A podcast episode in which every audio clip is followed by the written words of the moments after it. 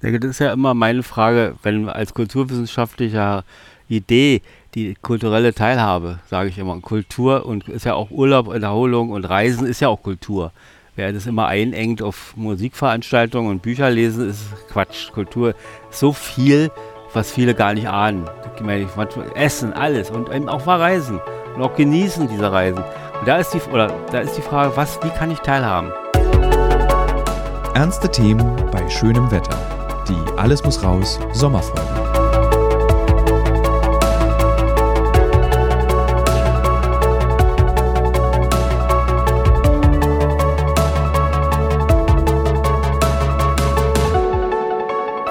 Liebe Hörerinnen, liebe Hörer, es ist hier die letzte Sommerfolge aus diesem Sommer 2023, der uns ja alle sehr bewegt hat. Und es ist eine Folge wieder mit meinem Vater, der gerade mit leerem Blick aufs Meer starrt. Und äh, wir würden gerne in dieser Folge etwas klären. Und zwar, warum eigentlich der Sommerurlaub so wichtig ist. Und das ist passend der Sommerurlaub zwischen meinem Vater, meiner Mutter, meinem Bruder, seiner Schwägerin und dem Kind neigt sich dem Ende zu. Und mein Vater und ich warten eigentlich nur noch auf das Schiff, das uns abholt und nach Hause bringt. Und deswegen dachte ich mir, reden wir einfach mal beide über den Sommerurlaub. Und liebe Hörerinnen und Hörer, ihr lernt darüber, ähm, warum ein Sommerurlaub so wichtig ist. Und im Prinzip machen wir beide jetzt so ein bisschen so eine Kulturgeschichte des Urlaubs. Und liebster Vater, wann hat denn eigentlich in Deutschland der Sommerurlaub begonnen? Also wann war Urlaub im Sommer eine Sache, die nicht nur die Fürstenhäuser machen mit einer Sommerfrische? Na, das klingt ein bisschen damit zusammen, als sich sozusagen der Bürger emanzipierte vom Adel und sagte, ja, ich bin auch was, ich kann mir auch was leisten. Und dann gab es so die ersten Ansätze, dass man A, erstmal in die Sommerfrische fuhr, also in die Gegendumgebung seiner Stadt, in der man wohnte. Und man rede hier immer vom 19. Jahrhundert. Davor war eher äh, es üblich, dass die adligen Familien ihre Kinder losschickten in die Fremde, um sich dort zu bewähren. Meistens mit einem Erzieher zusammen, mit einem Beobachter, aber Aufpasser. Die sollten dort Museen, für andere äh, Fürstenhäuser und Adlige besuchen und, Kunstgegenstände kaufen zum Teil. Und, aber ich rede jetzt hier tatsächlich von dem zart beginnenden Massentourismus. Und der war erst möglich, A, natürlich durch die Entwicklung der Verkehrsmittel, hier vor allen Dingen die Eisenbahn, und die also die Leute tatsächlich transportierte und die Entwicklung der Mindestlöhne und der Reallöhne. Klar, man kann nur verreisen, wenn man entsprechend was übrig hat am Ende des Aber Monats. wofür interessiert sich das Bürgertum für Mindestlöhne und Reallöhne? Ja, da, äh, die brauchten auch, naja, die mussten Geld verdienen, ne? Also musste Geld da sein, das musste übrig bleiben. Ja. Ne? Und dann kam ja erst der Arbeiter und der Angestellte, also die, der vierte Stand, wenn man so will. Und die be äh, befreiten sich zwar von ihren, von dem Zwang, nur in die nähere Umgebung zu fahren, sondern versucht die ersten Wege ins Gebirge, Deutschland, Polen, Tschechien, also Tschechoslowakei, so in diese Gegenden da, oder Alpen, war sehr beliebt. Ja. Und, und dann wurde dort eine Woche, mehr ja nie, äh, Urlaub gemacht. Meistens bei einer Wirtin, bei, in einem Wirtshaus oder in einem Privatvermieter. Würdest du sagen, Urlaub ist äh, der, äh, proletarisches Recht? Muss man Urlaub machen, Ja, um ein guter man. Arbeiter zu sein? Ja, man muss, naja, man muss schon Urlaub machen, wenn man sich vorstellt, unter welchen Bedingungen die Leute gearbeitet haben, damals noch. Der Werkbund war erst am Beginn, dass man dort menschenwürdigere Fabrikhallen und Abläufe und Arbeits-Acht-Stunden-Tag einführte, sodass es eben nicht nur sozusagen eine Ausbeutung tatsächlich war, aber nicht mehr diese körperliche, gesundheitlichen Schäden Ja. hervorrief. Also die ungelüfteten Fabrikhallen, man muss sich das vorstellen, der ganze Rauch der Maschinen, der Dampfmaschinen, der, der Schlote, der, der, der Pressen und der Aber ich stelle mir das so krass, ist so ein bisschen idealisiertes Bild vor. So, ich kann mir gar nicht vorstellen, dass im 19. Jahrhundert aus diesen schmauchigen Fabriken die Leute dann im Sommer gesagt haben, so jetzt aber eine Es Woche nach Wernigerode. Das beginnt lang. Nee, 19. schon nicht mehr. Es ging dann schon ins 20. Okay. Wir reden, wo ich rede jetzt aus den, von den 20er Jahren, also vor, Ah, vor Hitlerzeit. Also es hat noch ein Weilchen gedauert. Das hat noch ein Weilchen 19. gedauert, ja. Okay. Ja. Mhm. Äh, wer, hat denn, wer war denn da das Vorbild? Also wie man reist und wie man Urlaub macht? Wo kam denn das her? Ist es eine deutsche Kultur oder gab es das- sowas in England oder in Frankreich schon Also in England, war- da gibt es ja die berühmten Küstenstädte, die Küstenurlaubsorte, wo die Leute hinfuhren ne? und da ihren Urlaub verbrachten und badeten und sich, äh, ja, die ganze Familie sozusagen dort am Strand saß und der Vater noch, sagen wir mal, aus heutiger Sicht sehr seltsam bekleidet, mit meistens mit Anzug noch oder irgendwie, also man hatte Bademode, war ja nicht so verbreitet. Ja, es war in Europa verbreitet, Frankreich, England, Ja. Skandinavien, da denke ich mal, war noch nicht so. Die waren sehr arm, darf man nicht vergessen. Ganz zu schweigen von Island. Also da war, Da war ja, Island war ja, ein Ja. Albtraum. das war also noch nicht so. Also die, hier unser europäisches Festland, da war noch, da war schon ein gewisser Standard im Urlaub vorhanden. Würdest du sagen, dass dann England nicht nur die Arbeiterbewegung weit nach vorne getrieben hat, sondern eben auch tatsächlich die Urlaubsbewegung und das Arbeiten und Urlaub so erst in diese in dieses Bewusstsein von uns gerückt ist. Also ich habe jetzt in, vor kurzem eine Kolumne in der Berliner Zeitung geschrieben und da schreibe ich eben auch, dass dieses, dieses, dass es nicht darum geht, eine Pause zu machen, sondern dass es darum geht, Kraft zu sammeln fürs das, bis ins nächste Jahr. Na gut, das war dieses, ja. also dass dieses Urlaubsverständnis und Kraftverständnis ja erst da sein kann, wenn du eben dich auch verausgabst arbeitsseitig. Die Pause war einerseits von dem, von dem Arbeiter und Angestellten gewünscht und er wollte es haben. Andererseits war es natürlich auch die Interessen des, des Unternehmers, dass die Leute mal ein bisschen ausgeruhter und kraftvoller wiederkamen. Aber musste man Arbeit. auch die Unternehmer für zwingen. Das war jetzt nicht so, dass die ja, freiwillig ge- gesagt haben. natürlich, die Gewerkschaften äh, spielten da eine große Rolle und die organisierten ja zum Teil äh, auch Reisen und Urlaub und, und Heime, was es alles gab. Also vor 1933 gab es das auch schon alles. Ja. Man darf es nicht immer bloß in diese Richtung KDF oder FDGB Urlaub oder so weiter schieben, wobei ich sie nicht beide vergleichen möchte. ne? Ja. Hitler war ja dann im Prinzip mit KDF, Kraft durch Freude, mit diesen organisierten Urlauben für Arbeitende, äh, der Erste, der verstanden hat, dass man eben ein Volk auch mit, sein, mit Urlaub betäuben kann. Natürlich, die wurden sozusagen kaserniert, in, entweder auf einem herrlichen Schiff, auf einem Kreuzfahrer oder in, in Heimen und auf, im Gebirge oder mit Partnern in, im Ausland, also in Norwegen, Schweden oder ähm, Spanien war sehr beliebt, schon aufgrund der Nähe zu Franco, dem Diktator dort. Also war auch eine gewisse Sicherheit vorhanden, dass ideologisch da nichts passierte und die Leute absprangen. Und wie gesagt, es war, äh, Hitler meinte, er braucht die Leute ja wieder erholt zurück und wollte den Wehrwillen und den Arbeitswillen und die Arbeitskraft wiederherstellen. Also nicht Hitler, sondern die Leute, also die, die Ja. Idee des äh, Kraft durch Freude, nicht? Also so hieß es ja. Gibt es Dinge, die wir heute noch haben, die dort entstanden sind? Also das scheint ja so, dass Urlaub an der Stelle politisch sein kann. Also dass man einen Sommerurlaub politisieren kann, ist jetzt, glaube ich, auch eher ungewöhnlich. Aber gibt es so äh, ähm, Errungenschaften, die ich jetzt wirklich ganz brutal in Anführungsstriche St äh, Striche setze, äh, die äh, eben im Nationalsozialismus eingeführt wurden für die Arbeiten, die bis heute Bestand haben? Also wie zum Beispiel das FDGB ist ja Ich denke schon mal, die, Er- die Errungenschaft war schon mal der Jahresurlaub für Arbeiter und Angestellte, dass es den gab, also per Gesetz, ja den man also nehmen konnte und musste ja zum Teil auch, also immerhin, wie es man benötigt wurde. Ne? Also ganz freiwillig konnte der ja nicht gehen, wurde eingeteilt. Ja. Die Reise wurde zugeschrieben. Ne? Also es war schon, das wäre so, glaube ich, die Errungenschaft fällt mir immer schwer, ne? aber man muss es so sagen. Ja. Denn der Jahresurlaub wurde, der wurde dort eingeführt.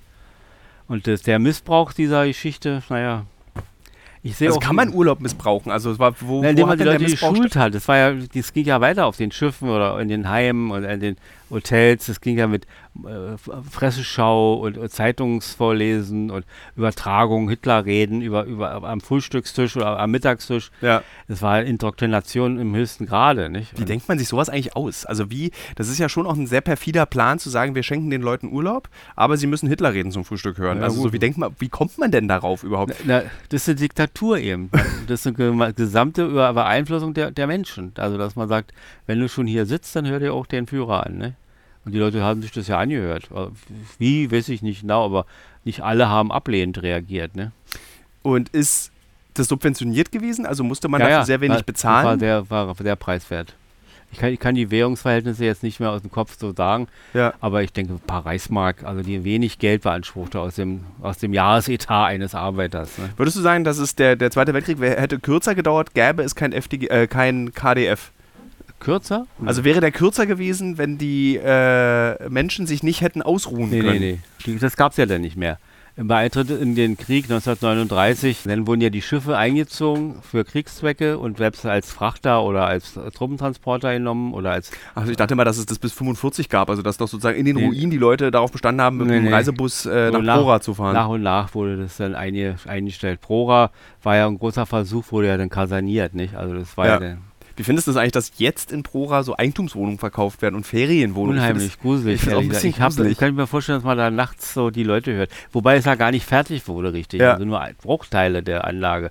Weiß ich, zwei Kilometer oder eine furchtbare Idee, die man ja aus dem Weltraum sehen kann wohl.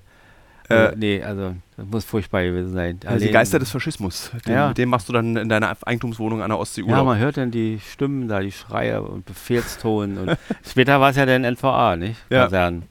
Auch nicht angenehm. Wer, den, wer das in seiner Einberufe zu stehen hatte, Prora, der hatte eigentlich mit der Welt abgeschlossen. was, was ist da passiert? Er war am, am, am, Ende der Welt. Also äh, Rügen ist zwar hübsch, aber nicht für einen Soldaten. Ja. Und wenn er dann aus sein, guckt er dann aus seinem Objekt da raus und sah die Mädels da auf dem Strand rumspringen und konnte nicht raus. War ja schon eine Form von Qual Quälerei. Ähm, meine, also ich beschreibe den Hörerinnen und Hörern, meine Mutter rennt hier in kurzen Hosen und einem Tuch durch die Gegend und schleppt so, schleppt so die äh, stählernen Metallkisten, die wir eigentlich beim Dreh immer benutzen, durch die Gegend und kein Mensch weiß warum. Äh, und bewegt so Dinge. Also, liebste Mutter, du musst, setz dich bitte hin, guck aufs Meer. Nutz die letzten zehn Minuten und gucke aufs Meer. Ähm, dieses FDGB, woran hat sich das orientiert? Weil du meintest ja gerade, äh, oder eben hast du ja gesagt, nee, das hat eigentlich nichts miteinander zu tun und willst auch nicht miteinander vergleichen. Aber woran hat sich das FDGB Ja. orientiert? Es hat sich schon an der Idee orientiert, werktätigen Leuten Arbeit, äh, nach der Arbeit äh, Erholung anzubieten. Natürlich auch mit dem ideologischen Hintergrund, sozialistische Persönlichkeiten zu fordern. Also ist doch ähnlich eigentlich. Ja, aber doch, der Inhalt ist ja was anderes. Also Form und Inhalt passt ja da nicht so. Also einmal war es die faschistische Ideologie und hier sollte eine neue Arbeiterschaft entwickelt werden, eine sozialistische Arbeiterschaft. Aber ist es nicht auch Propaganda? Ja, natürlich. Hätte man, also hätte jetzt, nehmen wir mal an, wir beide wären mit Wolf Biermann 1900, wann ist der abgehauen? Wann wurde der, also wann durfte er nicht zurück? 76 ist er. Äh, 76 abgehauen, wenn jetzt sozusagen Westdeutschland sozialisiert hättest, würdest du da nicht auch so, naja, es war eigentlich auch nur Propaganda, die man dann da, hat man Natürlich. zum Frühstück, hat man Ulbricht reden oder Honecker reden gehört. Ja, ja, Ulbricht reden oder Honecker Ja. oder Zeitungsschau, ein neues Deutschland Ja. auf dem Tisch. Das ist eben das Gefährliche gewesen, was mir auch immer aufstößt, die Ähnlichkeit. Nicht? Man wollte was ganz Neues vermitteln natürlich. Sozialismus, freie Idee, Kommunismus, freie Menschen, die den Ausbeutungsgedanken überwunden haben, auch die reale Ausbeutung. Und dann nimmt man mal so Methoden, die eigentlich schon so verbraucht waren, aus, der, aus meiner Sicht, nicht? aus der Sicht vieler anderer, die, dann nicht, Ja. die das nicht gut fanden. Und das alles im Urlaub. Ja, Also das muss ja, es ist ja dann trotz, dann ist ja, also wie, kannst, hast du Erinnerungen daran, wie diese Art Urlaube, FDGB-Urlaube waren? Haben, glaube ich, nur ein oder zwei gemacht. Das war irgendwie in, damals in Schwerin, eine riesen Hotelanlage. Äh, Mittagessen war eingeteilt, klar, Zeiten musste man einhalten, Hotelzimmer ähnlich. Und dann gab es eine Veranstaltung, aber nicht keine politischen, sondern, weiß ich, der Zauberer Dimitri kommt mit seinem Puppentheater oder irgend sowas und dann irgendwie unter, also war keine ideologische in dem Sinne, keine Schulung oder was. Was war denn der erste Urlaub, an den du dich erinnern kannst? Als, als Kind? Ja. Ne, oder überhaupt der erste Urlaub, den du so als Urlaub in Erinnerung hast? Ja, das war mit den Eltern irgendwas. Irgendwie nach, nach Barbe oder nach äh, ah, hier, hier heißt an der Ostsee. Ja. Da sowas in der Art. Wie hast dann- du deine Eltern damals beobachtet im Urlaub? Also wie, haben die sich verändert? Waren die dann an, waren die so wie ja, ja, jetzt so? waren, war- waren, en- waren entspannt. Gerade wenn wir so äh, am Wasser waren, Teupitz oder K- äh, oder wo auch immer, oder Zernsdorf, wenn wir dort Urlaub mal, Bootshaus, dann waren die eben mit ihrem Boot beschäftigt. Da so ein klein, kleines Delfinbötchen, so eine Art etwas größeres Faltboot mit einem Motor dran. Und dann war, wurde sich da konzentriert. Vater bastelte stundenlang dran rum und Mutter mal kochte, war alles sehr einfach, nicht? Und die waren eben, äh, machten Spaß, hatten Spaß. Ja. Ich hatte mein Faltboot, bin, als ich älter war, bin ab und sie sind auch mal losgefahren alleine. Lustig war bloß immer, Mutter saß, wie war das, vorne und Vater hinten und der Motor war furchtbar laut. Das war so ein Tümmler, 2,5 PS. Und dann immer, wenn Vater angeblich was falsch machte oder auch wirklich was falsch, brüllte sie von vorne, Erich! Und ich saß dazwischen. Ich habe immer furchtbar. Also die, das war manchmal ein bisschen nervig. Wann, wann kannst du dich erinnern, war der Moment, wo du gesagt hast, ach, eigentlich habe ich jetzt die Schnauze voll von Urlaub mit Ja. den Eltern? Wann Ja, war das so drei- ungefähr? vier- 13, vier- 14 so. Was war dein erster Urlaub alleine? Alleine war, ach so, das war ganz nett. Das war, das war lass mich überlegen, 1966. und da muss ich so 14, war ich 14? Oder? Rechne mal mit, zwei, ja. Kann ich nicht, ja. Und da war ich 66 alleine, bin ich allein nach Prag gefahren. War immerhin, ne? Das ist auch nicht so selbstverständlich. Der, unsere äh, Grenzorgane haben ein bisschen geguckt, als mein Ausweis aufschlugen. Aber wir hatten da, wie gesagt, die Eltern hatten da Bekannte ich glaube, das war, ging nach Karlovy oder nach Prag. Und dann hatte ich da, wohnte ich da bei den Bekannten, musste ich dann noch mit dem Zug fahren von Prag und, und kam da auch alleine durch. Wie war dieser erste Urlaub Aufregend. War ja ganz andere Sprache und man, sich zurechtfinden. Und dann hatte ich da so mir was aufgeschrieben, wie man das so sagt. Der Flak, zu wann geht der Zug? Flak nach Djitschani. Und dann haben wir mir dann was aufgeschrieben. Dann wusste ich 14.03 auf Bahnsteig 5. Aber alle nett, alle ja. freundlich. Alle hilfsbereit. Ich finde es das lustig, dass das, also was du gerade beschreibst, beschreibt letztendlich auch die Reisen, die ich mit 16, 17, 18 gemacht habe, mit dem Zug nach Marokko fahren zum Beispiel. Dieses so, äh, sich, sich die, so die Welt verstehen durch Sommerurlaub. Also bei mir war es ja dann auch immer ja, in den. Sommerferien. Ähm, kann, hast du eine Erklärung oder eine Begründung dafür, warum Reisen so egal ob man nach Zernsdorf fährt oder nach Prag oder in die USA oder wo auch immer hin. Reisen macht was mit einem. Woran liegt das? Dass man so, dass es einen verändert. Ich frage mich das immer, dass, was verändert es mit einem und warum macht es das mit einem? Na, ich denke, dass man, man ist ja erstmal, also im guten Sinne des Wortes ausgeliefert, nicht? Man ist ja der neuen Situation ausgeliefert und ist alleine, hat seine, seine Hülle nicht, seine Wohnung, seine Bekannten, seine, so, wo man Schutz empfindet und ist erstmal da und muss sich zurechtfinden. Sprachlich in vielen Fällen oder organisatorisch, dass man weiß, wo kann man was essen, wo kann man was das und dies und das besorgen. Und da muss man sich neu, neu organisieren. Ich glaube, dieses Neuorganisieren in allen Fällen, egal ob so oder als, als Sprache oder als Essen oder als Wohnung besorgen, das ist schon eine Herausforderung, die man ja im normalen Leben nicht immer hat, abgesehen ja. von den Arbeitsaufgaben. Wie war das, als du dann, also weil Reisen ist ja auch so ein ganz wichtiges Thema für äh, die Bürgerinnen und Bürger der Deutschen Demokratischen Republik gewesen. Ja, ja. Und die fehlende Möglichkeit, ins äh, imperialistische Ausland zu reisen, äh, Sagen wir mal ruhig kapitalistisch. Kleine Provokation. äh, also sozusagen in die, in die NATO-Staaten. Noch schlimmer. ja, ist noch schlimmer. Also der, einfach nach Frankreich mal in Urlaub zu fahren oder nach Spanien äh, in Urlaub zu fahren oder auch mal in die USA zu fahren. Ähm, also dieses Reisen hat ja im Prinzip der Sommerurlaub hat auch eine Revolution ausgelöst, wenn du so willst. Weil das war ja einer der Hauptbedürfnisse der Bürgerinnen und Bürger der DDR, ins Ausland fahren zu können. Wie war das dann, als du dann 1990 dann die Möglichkeit hattest, jetzt nicht mehr nach äh, Rumänien in Urlaub zu fahren, sondern eben nach Gran Canaria? Also ich muss ehrlich sagen, ich war, irgendwie war ich ein bisschen ruhiger als viele andere Leute, glaube ich war klar, war schon eine Sensation, wenn man da im Meer war und diese Palmen da und, und als ganz andere Gegend hatten wir ja alles gar nicht. Rumänien, wo gar hatte keine Palmen, höchstens so reingesetzte Palmen vom Hotel. Also es war schon irgendwie was anderes, man atmete durch, aber ich sagte jetzt, naja, gut, jetzt, jetzt können wir es, aber äh, nur erstmal abwarten. Wer kann es, nicht? Wer kann denn das sich alles leisten? Ja. Ist dann eben der Trick des FDGBs, des KDFs, äh, dass eben Reisen klassenlos gestaltet wurde. Also dass eigentlich jeder in den Urlaub fahren kann. Der muss sich nur beantragen, muss eben nur so einen Antrag stellen, dass er eben das machen kann. Und ist das nicht grundsätzlich eine gute Idee, wenn du sagst, plötzlich 1990 war es eben so, naja, was ist denn, was wir uns nicht mehr leisten können? Also wenn der Sommerurlaub plötzlich wegfällt, weil er nicht mehr bezahlbar wird. Also ist da, ist, würdest du sagen, grundsätzlich ist es eine gute Idee, dass es einen staatlich subventionierten Urlaub gibt?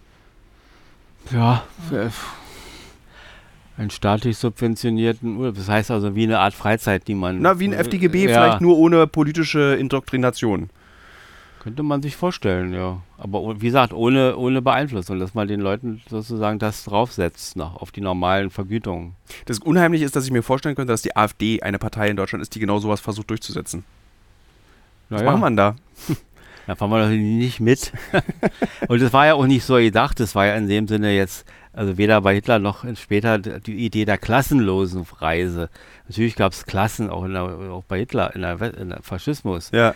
Vom, vom Arzt und weiß ich, runter bis zum Fabrikarbeiter.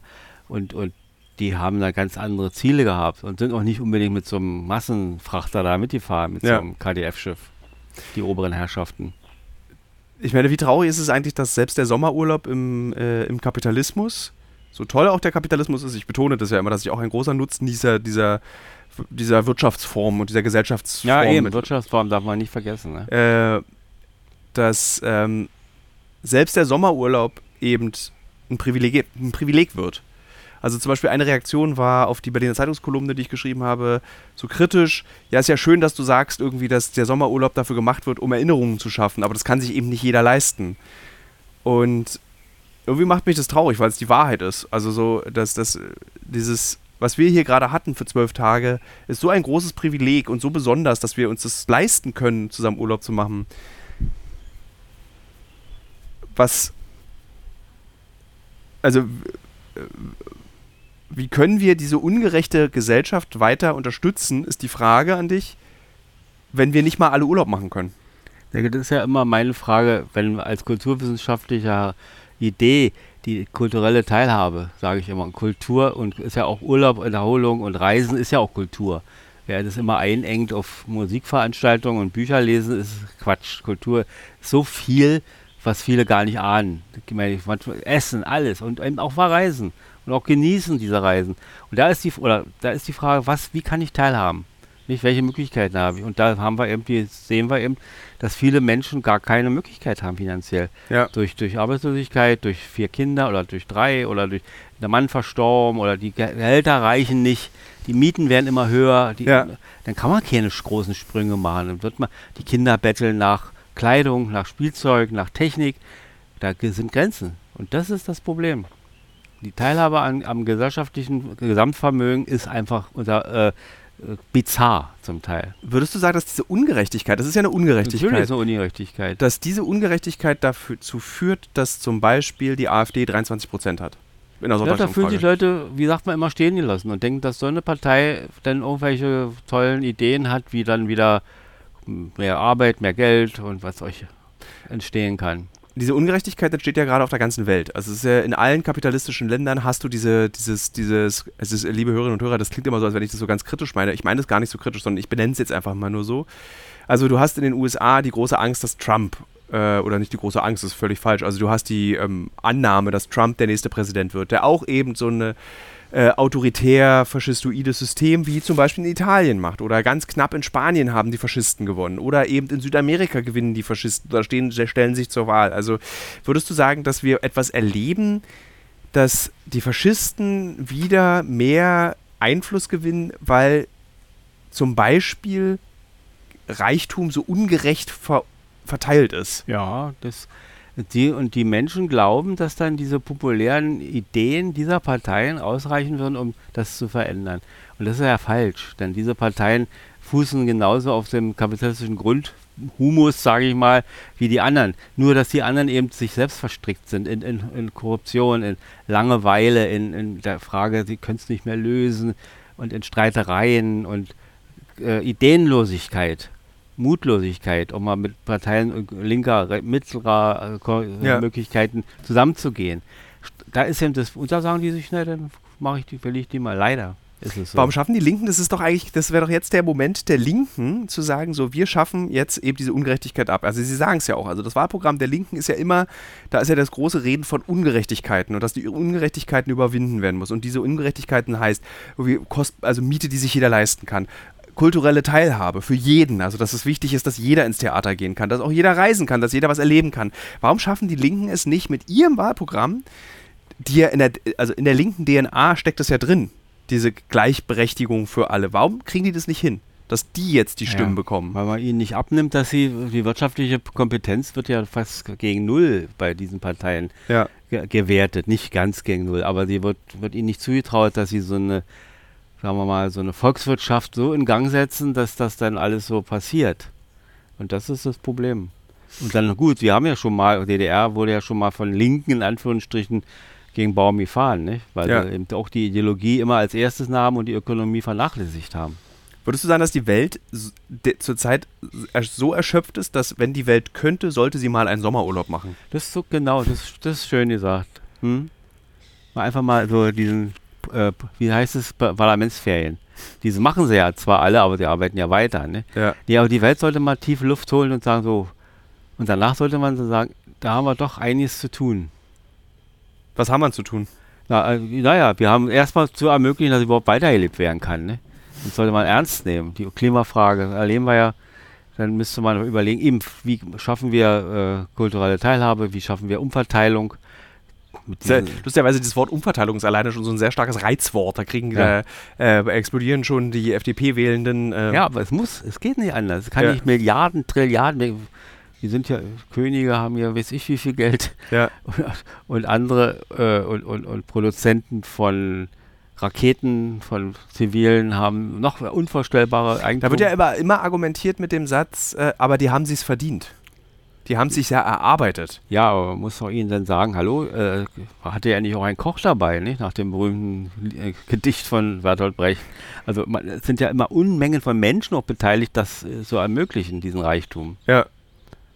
Meinst du, man, der Mensch ist in der Lage zu lernen, zurückzugeben? Ja, ist, wahrscheinlich ist ihm das nicht so gegeben, hat er verlernt, ne?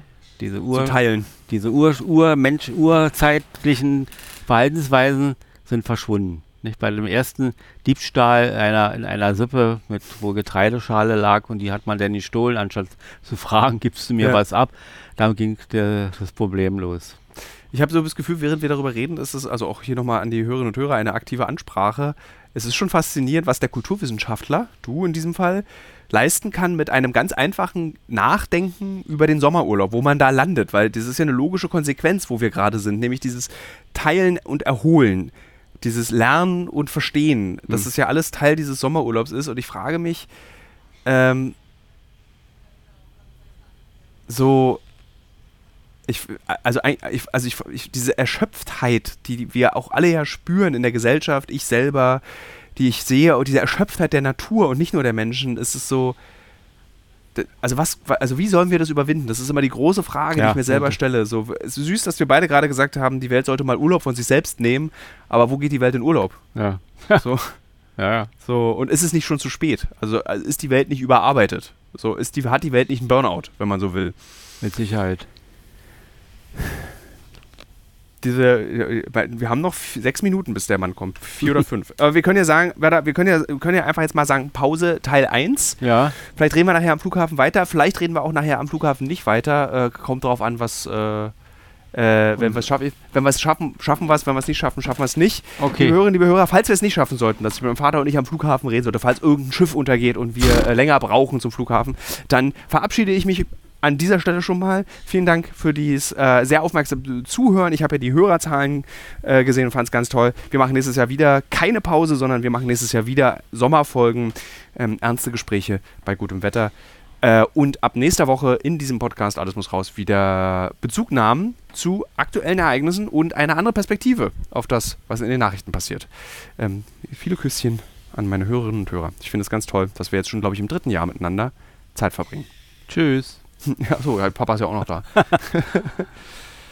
Äh, lass, lass noch auf, Vater, ich muss hier noch die App, dann muss ich noch schließen, da kann auch jeder zuhören. Ähm, ja, wir haben nur 27 Minuten geredet, das ist ein bisschen wenig für uns beide. Ja, aber Mach ja, mal am Flughafen weiter. wir machen ja auch jetzt hier Stress.